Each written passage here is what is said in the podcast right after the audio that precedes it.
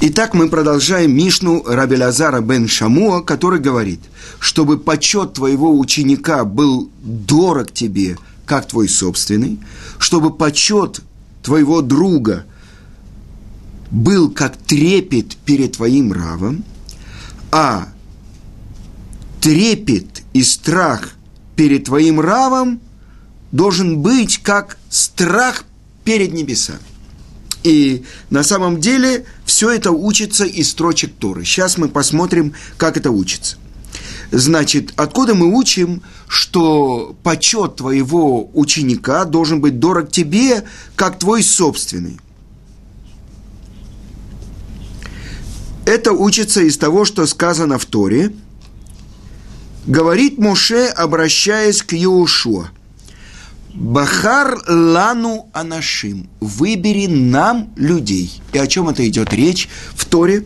Это говорится про первую войну, которую вел еврейский народ. И это война с Амалеком, который напал на еврейский народ, который был после выхода из Египта перед дарованием Торы. И почему же Моше говорит, не выбери мне, а выбери нам? То есть он ставит Йошуа на один уровень с собой. Выбери нам. Нам вместе с тобой. Да?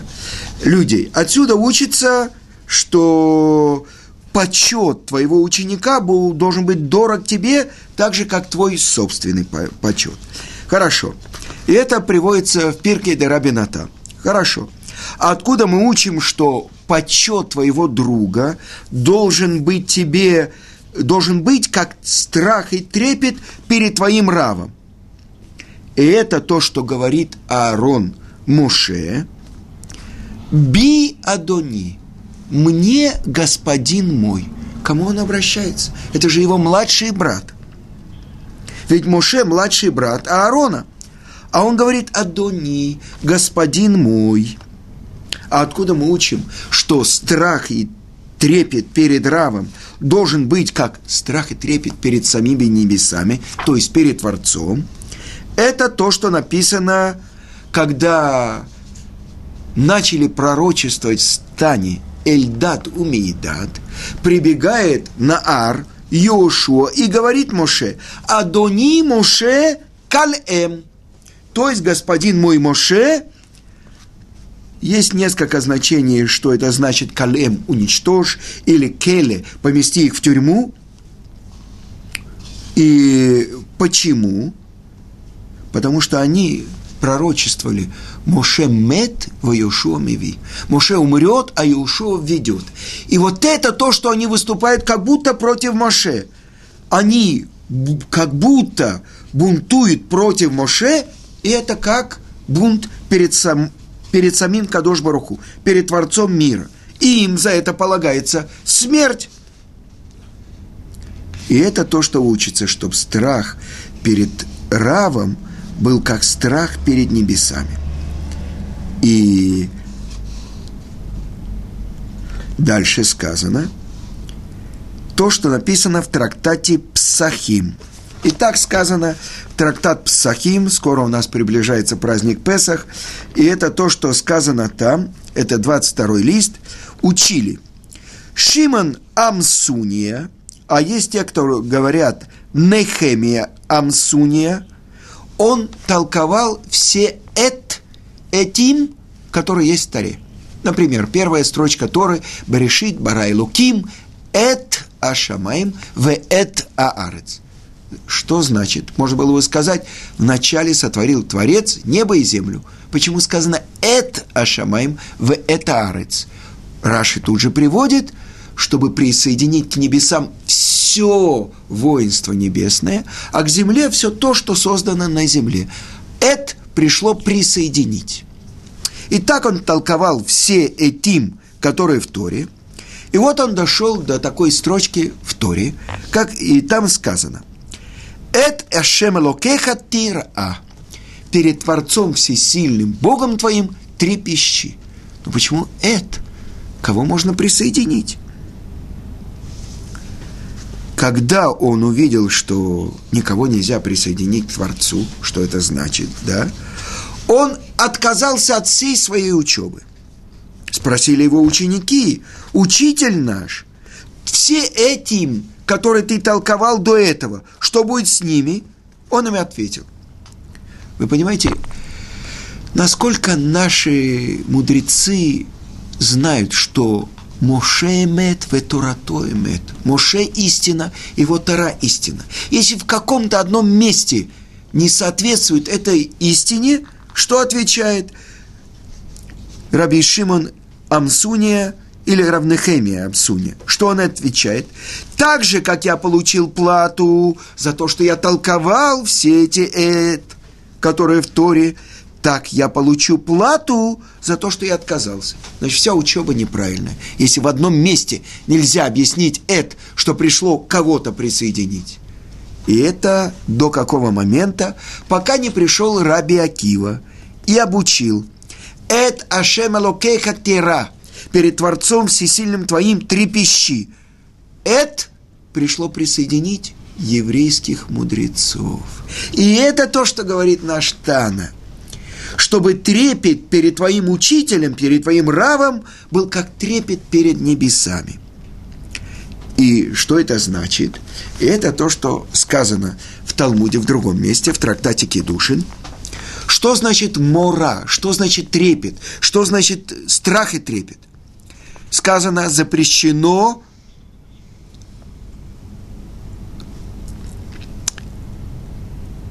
критиковать, выступать против слов Рава. Запрещено называть его по имени. Запрещено сидеть на его месте. Запрещено не вставать, то есть обязан человек вставать. Это все трепет. И объясняет это комментатор на э, Перкеевод Мидраш Шмуэль, что все те вещи, которые имеют отношение к Раву, имеют отношение к Творцу мира. И вот что это значит? Чтобы он не противоречил его словам. Так, творе, так человек обязан исполнять все слова Торы, то есть не, пере, не противоречить им, не выступать против них. Вело и краену бешмо запрещено называть Рава по имени. Например, когда я обращаюсь, я не могу сказать э, Рав Моше, да? А я могу сказать Рав в третьем лице. Вы понимаете так? Это так я должен говорить. Что думает Рав по этому поводу? Они могут, ну, ты, Рав Моше, что ты скажешь? Вы понимаете меня? Это значит закон, который написан. Да? Э, и сказано, что запрещено нам даже произносить четырехбуквенное имя Творца, произнося каждую букву отдельно. Это то, что написано в Талмуде «Аугешем баутиотав». Ему полагает за это смерть. Мы даже четырехбуквенное имя мы произносим Юд-Кей, Вав-Кей, изменено. Просто так не запрещено. Дальше. Запрещено сидеть на месте Рава – э, объясняет Мидраш Шмуэль, что славой Творца наполнена вся земля. Поэтому, написано в Шелканарухе, человек не имеет права идти вот так вот гордо, как гордо ходят, выпитив груди. Запрещено по еврейскому закону. Почему? Потому что, говорит Творец, я и гордец не можем жить в одном мире – потому что как бы через это он выталкивает Творца из мира. Иду я, кто еще может здесь быть? Поэтому человек, еврей, должен идти немножко по-другому, чтобы не отодвинуть шхину из мира. Это связь. А теперь э, то, что мы говорили,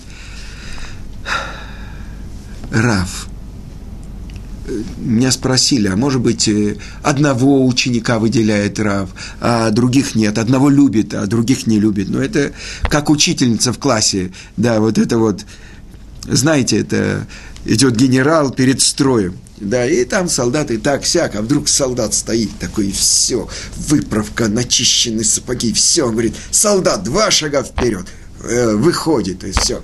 Но посмотрите, какой солдат, как фамилия, Рабинович – Э, понимаете, это вот старается. Так э, о чем мы говорим? Про то, что если Ра выделяет одного, ну всегда это может, но это то, как любого ученика. Его почет должен быть дорог Раву как свой собственный.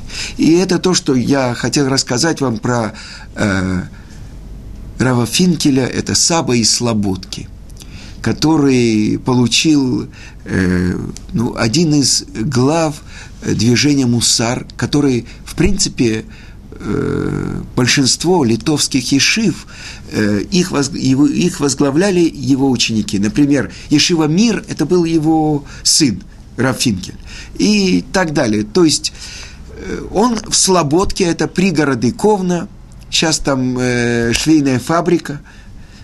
Он основал Ешиву, и говорили, что вот как он ведет себя с учениками. Что он делал?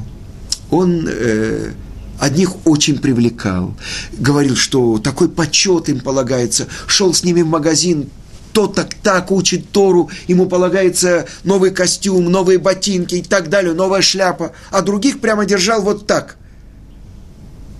И оказывалось, что это были те, которые э, были на грани, уйти из Ишивы или нет.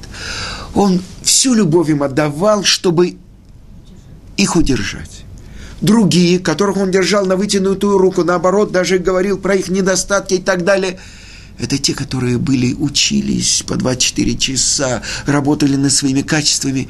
Они становились в будущем руководителями крупных ишив, большими мудрецами. Я приведу вам пример.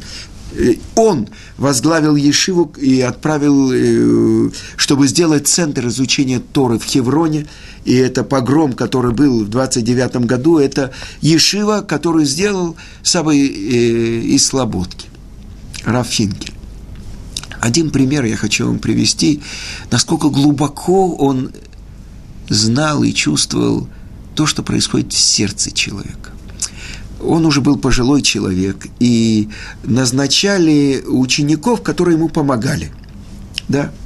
И один ученик, который должен был с ним быть, он из Кеврона поехал в Иерусалим. И попросил другого какого-то своего друга остаться и помочь э, пожилому еврейскому мудрецу, главе Ешивы э, Саба и Слободка. И когда он приехал, он спросил, ел ли Саба, ну, ел ли Рафинкель э, кашу. Он говорит, да, ел. А он посмотрел, что половину каши оставлен. Он посмотрел, говорит, ну кто так готовит кашу? И тут же он взял, развел примус, сварил новую кашу, налил молоко и все, и принес э, учителю. И тот ему сказал, ты знаешь, эта каша не кошерная. Как? Я все сделал, все это я перебирал, каждое зернышко там риса и так далее. Не кошерное. Он говорит, там подливка не кошерная. Какая же подливка? Это то, что ты гордишься и ставишь себя выше того, кто сделал мне кашу утром. Вот это подливка, она не кошерная.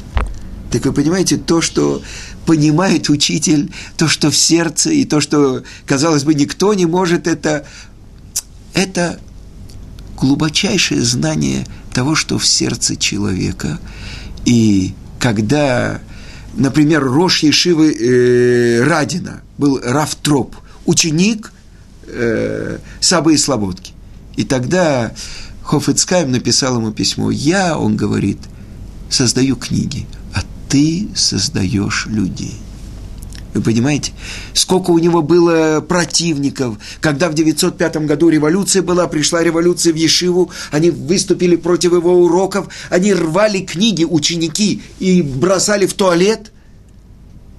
Страшные вещи. Буря, которая в еврейском народе, она связана вся с миром, миром Торы тоже. Но это то, что он сделал. А сколько было противников, э, известный был э, суд, на который вызвали Рав, Ицк, Рав Ицкака Блазера, Рав Ицкака Петербургера, который был раввином Петербурге, ученик э, Рава Исроиля Салантера, на суд вместе с Сабой и Слободко. И вот э, описывается это, я слышал от одного человека, который слышал это от того, кто э, видел даже это, что всю ночь ходил э, Равицеле Блазер и говорил так, и говорил так, и говорил. А потом, когда они пришли на суд, он пришел и сказал, если вы хотите судить Рабейну Йона, это который написал Шары Чува, если вы хотите их судить, то нам здесь делать нечего. И он сказал, э, Рафинкель, мы уходим. И они ушли, и разделилась эта Ишива, и сделалась в другом месте. Э, вы понимаете, это человек, который действительно в предыдущих поколениях, может быть, э, те, которые учили Тору, как та Тора, которая дана с горы Синай. И само изучение Торы исправляет дурные качества человека. А почему Рав Исроиль Салантер основал движение Мусар? Что это значит? Чтобы защитить от этих продувных ветров, от этой оскалы, просвещения, революции, всяких бундов, всяких коммунистов. Известная история, что когда приехал Троцкий и Макшмова Зикро в какое-то место и сказал, что он будет давать урок, в Ешиве не осталось ни одного ученика, кроме одного – все пошли его слушать. А кто этот ученик? Рав Ильезер Шах. Он остался в Ешиве. Вы понимаете, какая, какой, какой огромный ветер вот этого нового идола, коммунизма. Сколько еврейской крови было пролито, сколько действительно идеалистов погибло. Мы же хотим осчастливить все человечество, только без Творца. Мы сами. Так вот это то, что мы говорим, как настоящий Рав передает то, что получено было через всю эту передачу поколений. Учитель ученику, ученик своему ученику. Это то, что я много раз цитировал, то, что я слышал от своего учителя Гаона Рамыши Шапира.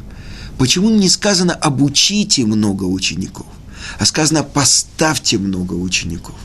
Поставить – это значит, чтобы ученик стоял на своих собственных ногах и мог передавать Тору, которая это уже его Тора. Сказано, вначале человек занимается Торой Творца, а потом это Миторато из его Торы – Потому что каждый человек, то, что мы говорили, он пришел, чтобы в этом мире открыть свою часть в Торе. Но продолжим смотреть то, что здесь сказано.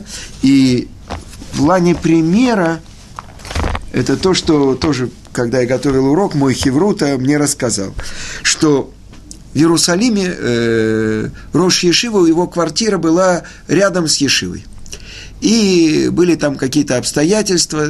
Ученики ночью после занятий э, вели себя как ведут, и это мешало ему очень.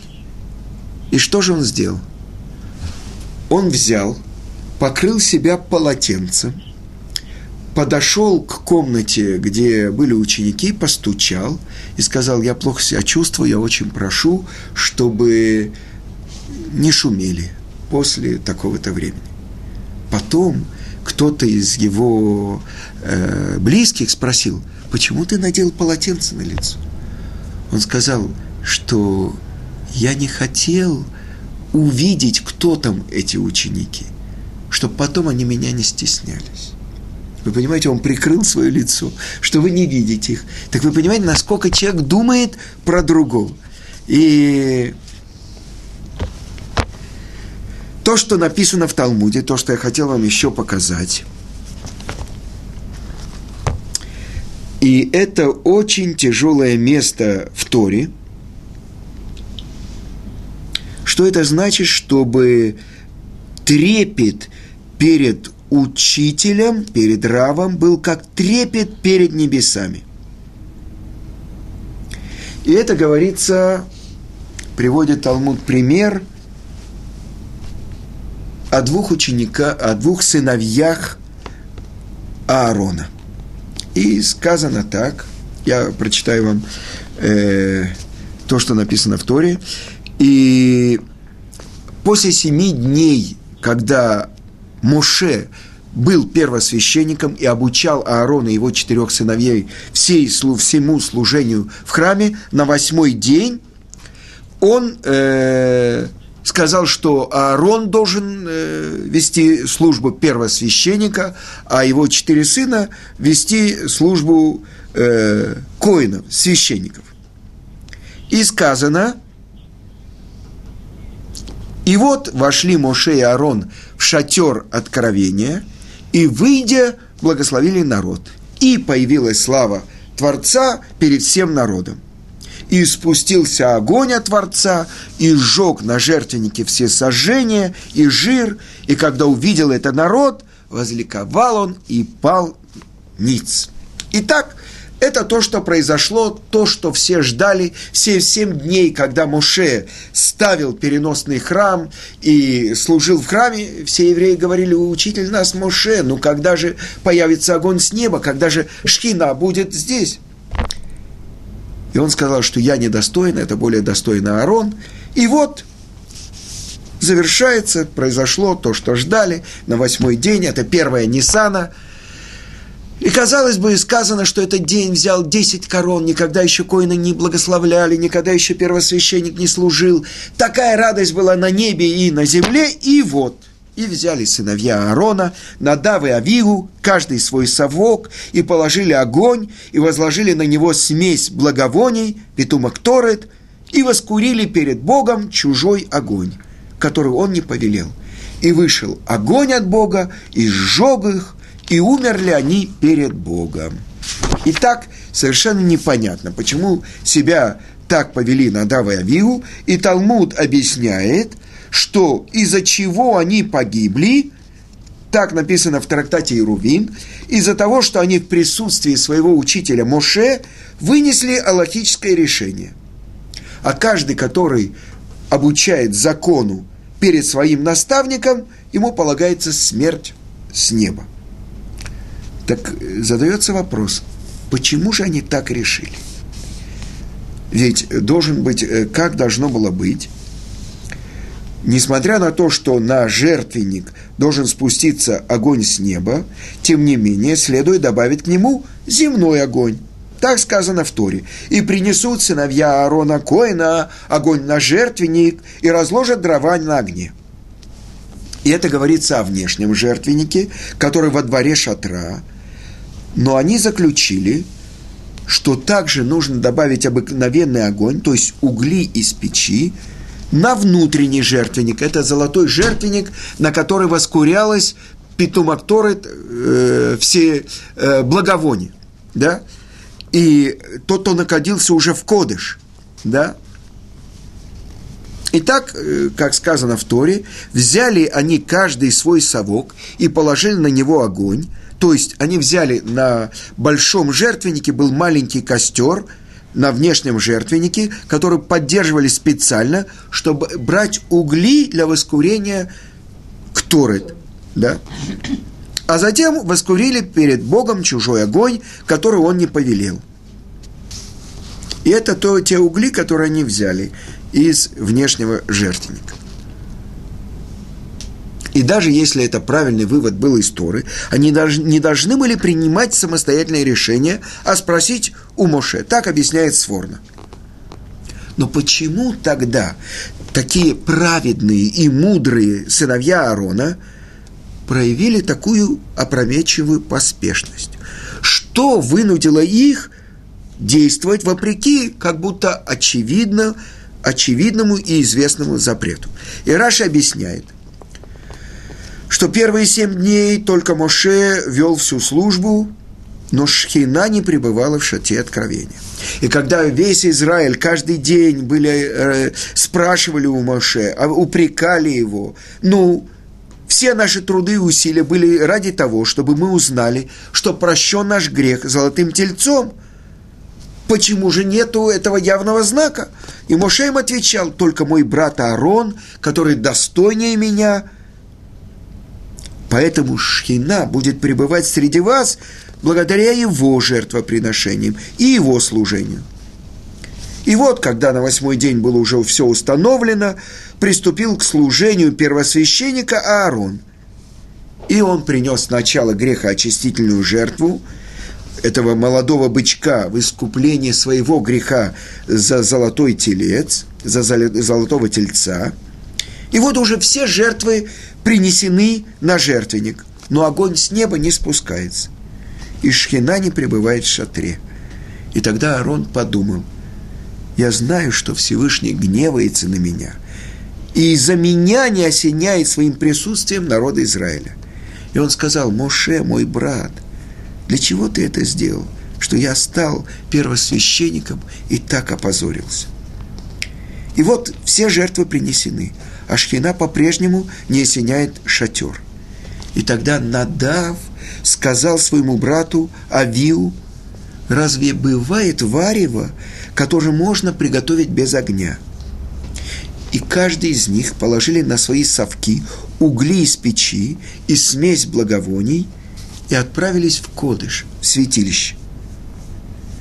То есть, таким образом, Надава и Авиву приблизились к золотому этому жертвеннику, который предназначен для воскурений, еще до того, как огонь с неба спустился на внешний жертвенник.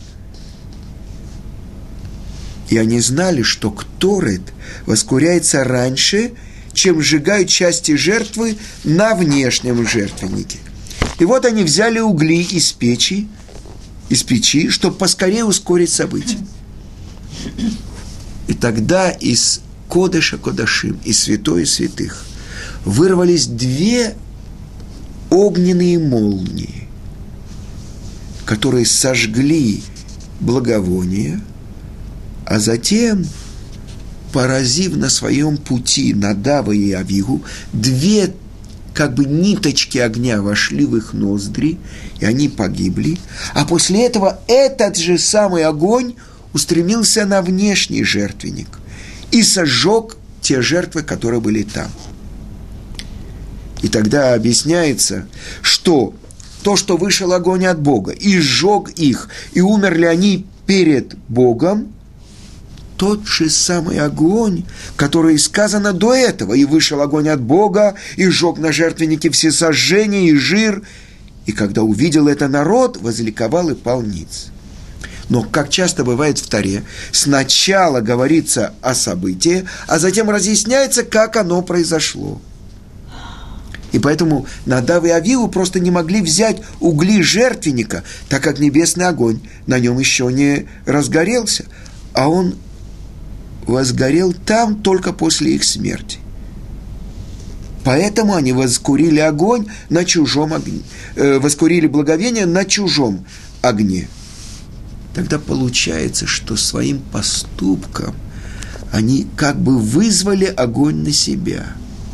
И тот самый небесный огонь, который их поразил, в то же время стал знаком того, что прощен грех всему народу золотым тельцом – и прощен грех их отца Аарона. И тогда можно понять, что они стали искупительной жертвой за своего отца. И объясняет, что не просто так имена Надав – это как пожертвовал. А Авигу включает в себя слово «ави», «мой отец», намеком указывая на Аарона, ради искупления которого они пожертвовали собой. Я хочу вам сказать, что я цитирую вам э, урок моего учителя Гаона Рамыш Шапира. Да? Тогда открывается здесь какая-то очень важная вещь. И это то, что говорит Моше Аарону. Я думал, то, что Творец мне сказал заранее, среди близких я освящусь. То есть я думал, буду я или ты. Вот это мы должны будем умереть, чтобы искупить э, грех еврейского народа, я или ты. А Творец нашел более близких, более праведных. Это твой сын Надав и твой сын Авигу. Тогда вы понимаете, то есть Талмуд объясняет перечень всех нарушений которые они сделали. То есть одно то, что они вынесли закон перед учителем. Другое то, что они в этот день пили вино. Третье то, что они не были одеты в одежды первосвященника. И так далее, и так далее. Когда Творец взыскивает со своих праведников, он взыскивает на толщину волоса. И поэтому установлено на века, что в самый святой день года, в Йом-Кипур, мы читаем отрывок из Торы именно про смерть Надава и Авигу. Потому что сказано в Шулханарухе, тот, кто плачет и сочувствует смерти праведников, с него снимаются за его прегрешение. Так вы понимаете, кто такие Надав и Авигу? Но, с другой стороны, Талмуд говорит, что тот, кто вы, вы, э, высказывает и учит закону перед своим учителем, ему полагается смерть с неба. То есть это все причины, казалось бы, когда взыскивают по мере суда, каждая даже, знаете, на темной рубашке пятна не видны. А когда это чистая белая рубашка, каждое пятнышко видно. Поэтому сказано, что Творец взыскивает своих праведников, и тогда трепет спускается на весь мир. Потому что если он так взыскивает со своих праведников, то что со всеми другими? Поэтому в Йом-Кипур мы читаем про смерть Надава и Авигу, и мы должны понять, что они добровольцы, которые выступили – чтобы защитить весь еврейский народ. Ну, это одно из мест Талмуда, которое объясняет, как страх и трепет перед Равом, как страх и трепет перед небесами. И поэтому мы должны почитать Рава, мы должны вставать перед ним. Нам запрещено противоречить его словам – и это верное получение Торы. Если человек трепещет перед своим равом, тогда он может от него получить и научиться мудрости.